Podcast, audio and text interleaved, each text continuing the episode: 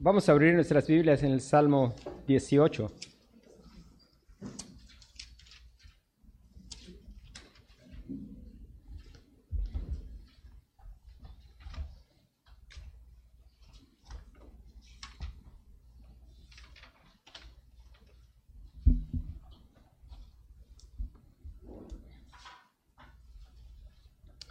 Salmo número 18 dice, Te amo, oh Jehová, fortaleza mía, Jehová, roca mía y castillo mío y mi libertador, Dios mío, fortaleza mía, en él confiaré, mi escudo y la fuerza de mi salvación, mi alto refugio.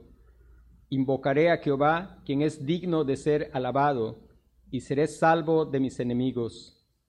Me rodearon ligaduras de muerte, y torrentes de perversidades me atemorizaron. Ligaduras del Seol me rodearon, me tendieron lazos de muerte. En mi angustia invoqué a Jehová y clamé a mi Dios. Él oyó mi voz desde su templo y mi clamor llegó delante de él a sus oídos. Amén. Comenzamos a meditar el miércoles el Salmo 18 y vamos a continuar hoy con los versículos 4 hasta el versículo 6. Me rodearon ligaduras de muerte y torrentes de perversidad me atemorizaron. Ligaduras del Seol me rodearon, me tendieron lazos de muerte. En mi angustia invoqué a Jehová y clamé a mi Dios. Él oyó mi voz desde su templo y mi clamor llegó delante de él a sus oídos.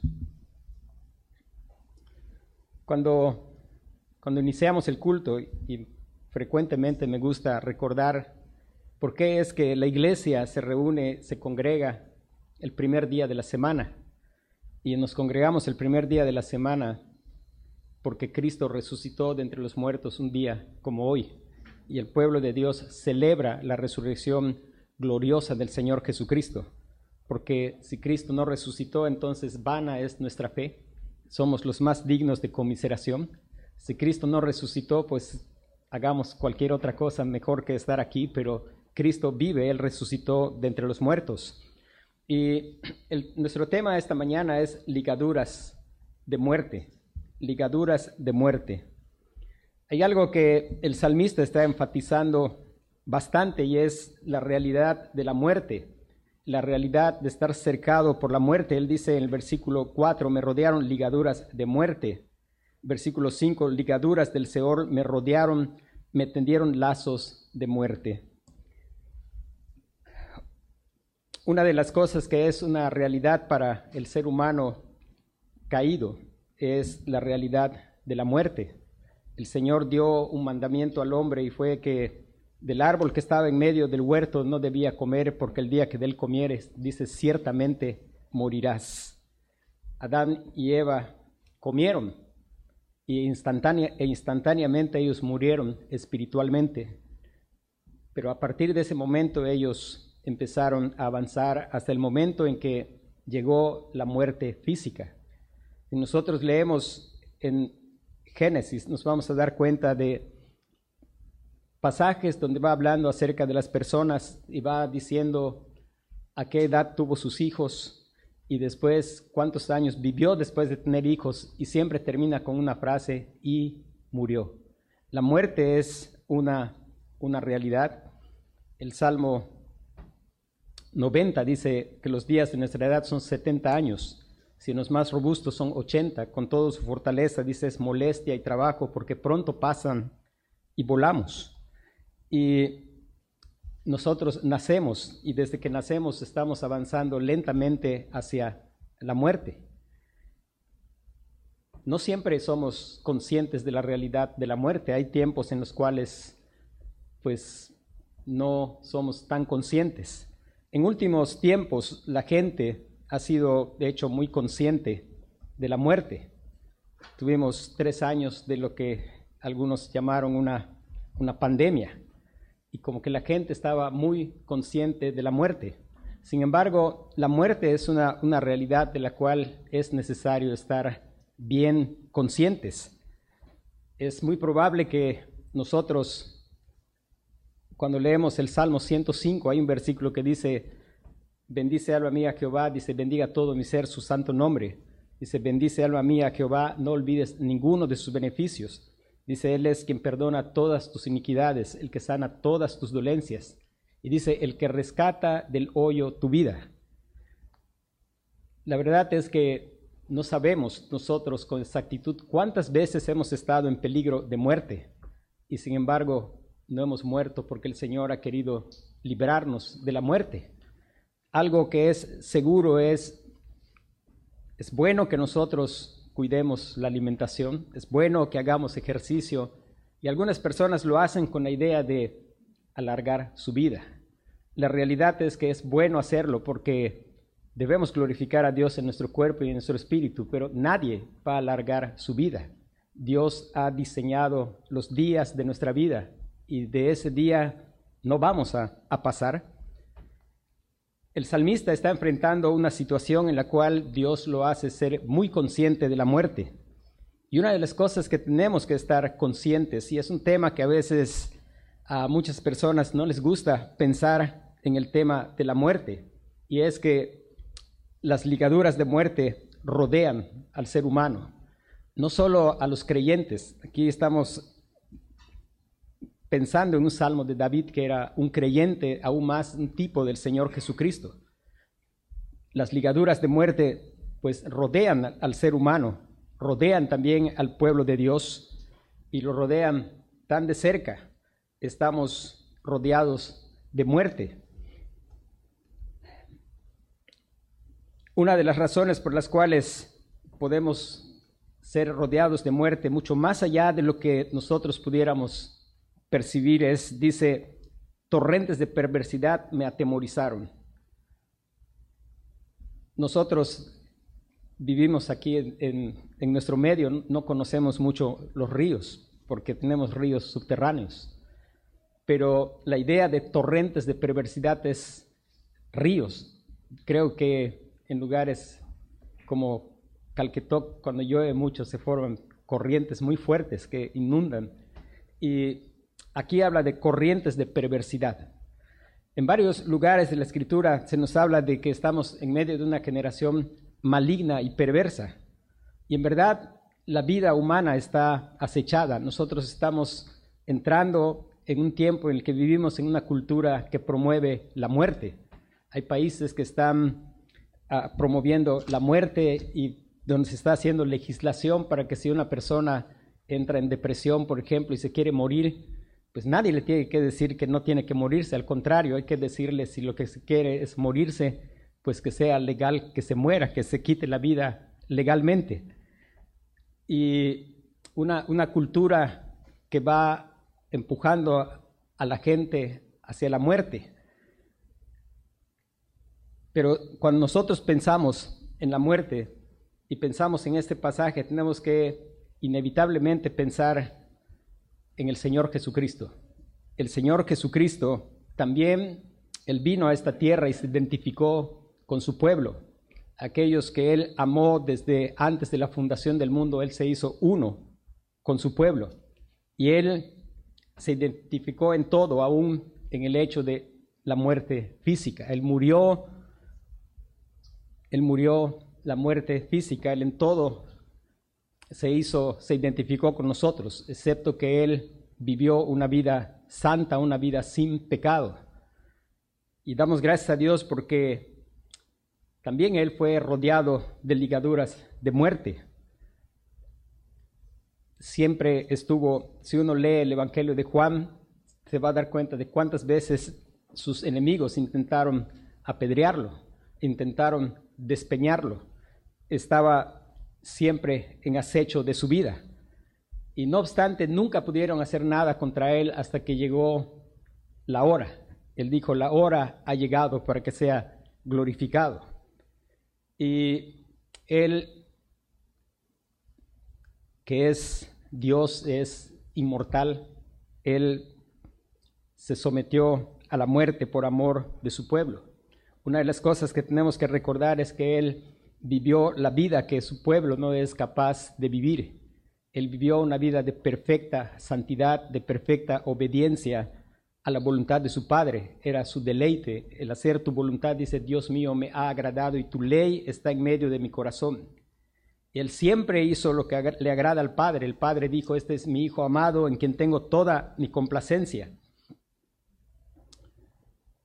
Y Él murió, pero una de las cosas hermosas es que a pesar de la realidad de la muerte, a pesar de que podamos sentir opresión de la muerte, ser conscientes de la muerte, estar atemorizados por la muerte, una de las cosas es Cristo ha vencido la muerte. Primera de Corintios capítulo 15.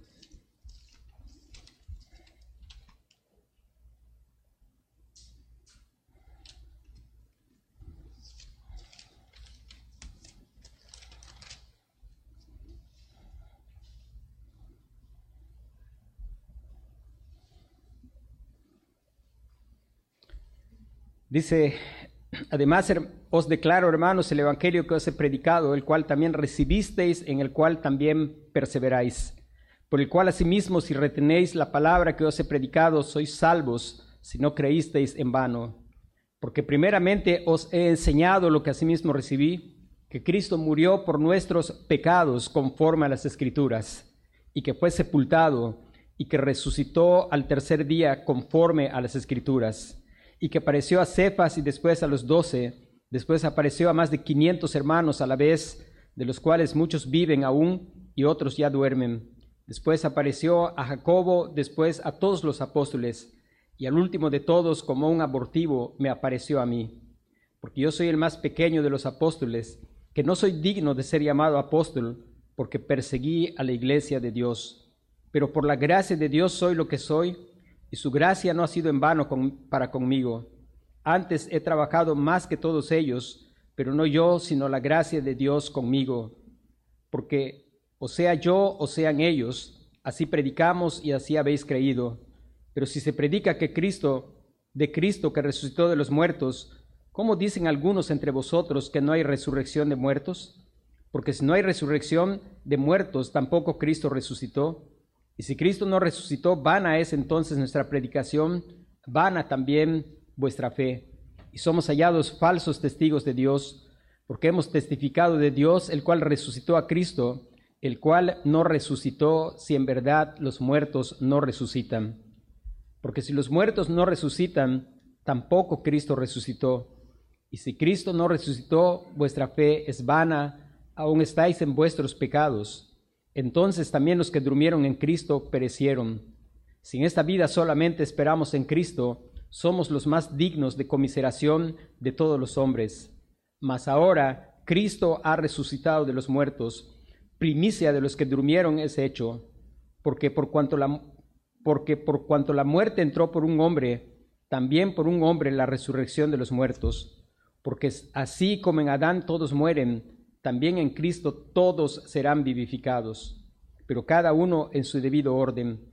Cristo las primicias, luego los que son de Cristo en su venida, luego al fin cuando entregue el reino al Dios y Padre, cuando haya suprimido todo dominio, toda autoridad y potencia, porque preciso es que él reine hasta que haya puesto a todos sus enemigos debajo de sus pies, y el postrer enemigo que será destruido es la muerte porque todas las cosas las sujetó debajo de sus pies, y cuando dice que todas las cosas han sido sujetadas a él, claramente exceptúa aquel que sujetó a él todas las cosas. Y el postrer enemigo que será destruido es la muerte. Cuando nosotros miramos el Salmo y podemos ver al salmista hablando de la realidad y de la inminencia de estar rodeado por la muerte, de situaciones de persecución de enemigos fuertes que ponían en peligro su vida, de enemigos perversos que hacían que su vida estuviera en peligro. Y hay algo que el salmista hizo y es, dice, invoqué en mi angustia, invoqué a Jehová y clamé a mi Dios. Él oyó mi voz desde su templo y mi clamor llegó delante de él a sus oídos. Las ligaduras de muerte pueden rodearnos las ligaduras de muerte son a causa de la, de la depravación humana. En realidad, la humanidad es un peligro para la misma humanidad. La razón por la cual la humanidad no se ha autodestruido es porque Dios tiene un propósito que cumplir. Si no fuera así, nosotros no necesitamos ayuda para autoextinguirnos. Torrentes de depravación. Sin embargo, las ligaduras de muerte son rotas cuando se invoca al Señor. Dice, en mi angustia invoqué a Jehová y clamé a mi Dios. Y algo que David hizo fue invocar al Señor. Y algo que recuerde este salmo es un salmo también mesiánico. Y el Señor Jesucristo experimentando esas ligaduras de muerte, lo que él hizo fue invocar al Señor, clamé a mi Dios y él oyó mi voz desde su, desde su templo y mi clamor llegó delante de él a sus oídos. El clamor del Señor Jesucristo fue oído. Y nosotros sabemos que el Señor, el Padre, no permitió que el Señor Jesucristo vea corrupción. Dice Pedro, sabemos que el patriarca David dice, pues murió y su cuerpo está en el sepulcro pero siendo profeta estaba hablando del Señor Jesucristo. Y el Señor Jesucristo invocó al Padre y su oración fue oída porque Dios se complace en su Hijo. En su Hijo está toda su complacencia. Y a pesar de que está esa realidad, la muerte, la muerte es un enemigo derrotado. El Señor Jesucristo ha vencido la muerte. Él resucitó de entre los muertos es una realidad que tarde o temprano va a llegar. Sin embargo, damos gracias a Dios porque el creyente mira hacia la muerte con esperanza. La muerte es un enemigo vencido. El Señor Jesucristo resucitó de entre los muertos. El creyente, podemos ver el apóstol Pablo, después de haber sido salvado por el Señor Jesucristo, él podía decir, para mí el vivir es Cristo y el morir es ganancia el apóstol Pablo que decía, la clase de problemas que enfrentaba el apóstol Pablo eran tales que él decía, yo no sé si seguir viviendo en este cuerpo, porque eso es bueno para la iglesia, pero también tengo deseo de partir y estar con Cristo, lo cual es muchísimo mejor. Hermanos, amigos, la muerte es una, una realidad. La Biblia dice, está establecido para los hombres que mueran una sola vez y después de esto el juicio. Ahora, ¿cómo enfrentar eso con esperanza? Las ligaduras de muerte son rotas cuando invocamos al Señor. Dice la Biblia, todo aquel que invocar el nombre del Señor será salvo. Invocar el nombre del Señor Jesucristo, aquel que se identificó con su pueblo, aquel que tomó forma humana, aquel que se humilló y caminó en esta tierra, aquel que vivió la vida que su pueblo no es capaz de vivir, pero aquel que murió la muerte que su pueblo debía de morir, clamar a Él para poder tener esperanza, confiar en el Señor Jesucristo para poder decir con el apóstol Pablo, para mí el vivir es Cristo, el morir es ganancia, de poder ver la muerte no como el final de esta vida, sino como una transición para estar en una situación de, perfecta paz en la presencia del Señor. La muerte la muerte, lejos de ser un daño para el pueblo de Dios, dice la Biblia que estimada es a los ojos del Señor la muerte de los santos. ¿Y quiénes son los santos? Los santos son aquellos que han confiado en el Señor Jesucristo. Los santos son aquellos que han lavado, se han lavado en la sangre del Cordero. Esos son los santos. Los santos son los que han confiado, han sido santificados por la obra del Señor Jesucristo. Ellos son santos y la muerte de sus santos es algo preciado. A veces tenemos la tentación, sobre todo los que son jóvenes, de escuchar el versículo que dice que los días de nuestra edad son 70 años y en los más robustos 80. Y a veces mentalmente empezamos a hacer un cálculo matemático para saber pues cuánto nos hace falta para llegar a los 80 y a lo mejor los que tienen 17 piensan falta mucho. La verdad es que la distancia que nos separa de la muerte no es mucho como pensamos, es un latido del corazón.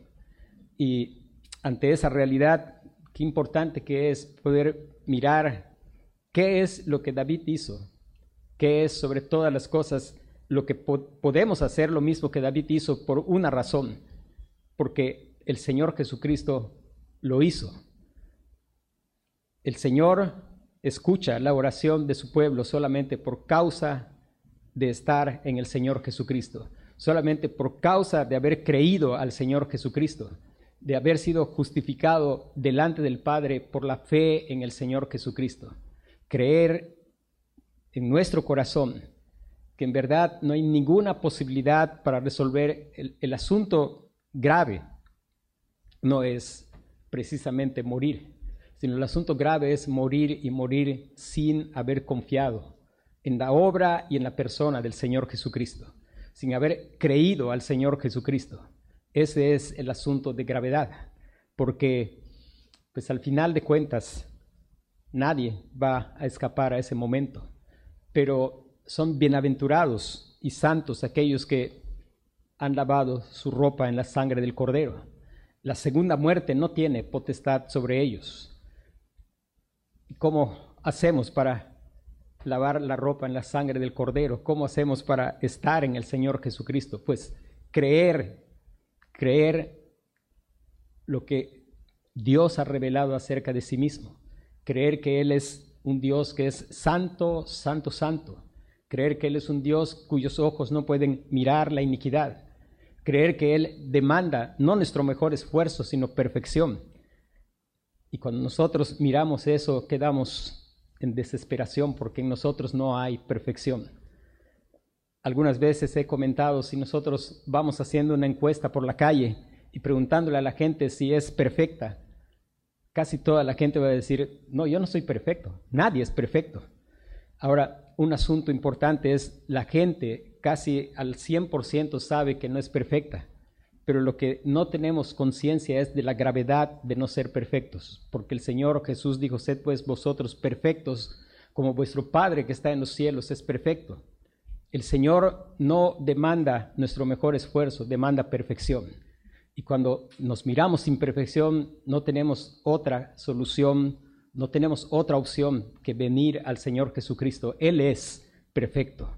Lo único que Dios el Padre va a aceptar es lo que Él provee. Y lo que Él provee está en el Señor Jesucristo. Él ha provisto al Señor Jesucristo. Él es la esperanza de su pueblo. Él es el único que puede dar perfección. Él dijo a la gente en su tiempo, si ustedes no tienen una justicia mayor que de los escribas y fariseos, pues no hay esperanza para ustedes. Pero damos gracias a Dios porque en Cristo hay una, hay una perfección mayor mayor que la de los escribas y los fariseos. Confía en el Señor Jesucristo, invoca el nombre de Cristo. Todo aquel que invocar el nombre del Señor será salvo. Cuando leemos el Salmo, nosotros sabemos que está hablando tanto de salvación temporal como de salvación eterna, y es la experiencia del salvista el saber que invocaré a Jehová, quien es digno de ser alabado, y seré salvo de mis enemigos la mayor adoración que puedes dar a Dios es invocar su nombre confiando en Él, confiando en Cristo y solo en Cristo. Eso es la mayor adoración que puedes dar, porque Él es el ser más digno de confianza. Clama al Señor Jesucristo ante toda la realidad de la muerte, más que estar aterrorizado y tener miedo, es clama al Señor Jesucristo, porque al final a quien tenemos que temer no es precisamente a la muerte, sino al Señor. Y la única manera de poder llegar ante el Señor es confiando en el Señor Jesucristo. Dios quiera que cada uno de los que estamos aquí sea hallado vestido de la justicia de Cristo, lavado en la sangre del Cordero, confiando en Cristo y solo en Cristo. Que ninguno de nosotros sea hallado insultando a Cristo. ¿Y cómo se insulta a Cristo? Venir intentando presentar algo nuestro, algo de nuestra bondad, eso es menospreciar a Cristo. Pero cuando venimos, soy un miserable, no tengo nada que ofrecer. Tú demandas perfección, en mí no hay perfección, pero confío en la perfección de Cristo. Tú demandas justicia y yo no soy justo, pero Cristo es justo y yo confío en su justicia y confiar en Cristo y solo en Cristo. Que no confiemos en nada que nosotros podemos hacer sino confiar en lo que el Señor Jesucristo ha hecho. No olvide, lo único que el Padre recibe es lo que Él provee. y lo que Él provee lo ha provisto en la persona y en la obra del Señor Jesucristo. Ante la realidad de la muerte, la muerte está vencida. Es el, el Señor Jesucristo resucitó de entre los muertos. La fe del creyente es una fe una fe preciosa y hermosa, es la fe del Señor Jesucristo. Y Él vive. Y si confías en el Señor Jesucristo, Él dice, el que cree en mí, aunque esté muerto, vivirá. Y aquel que cree en el Señor Jesucristo no verá la condenación, no verá muerte, sino ha pasado de muerte a vida. Vamos a orar.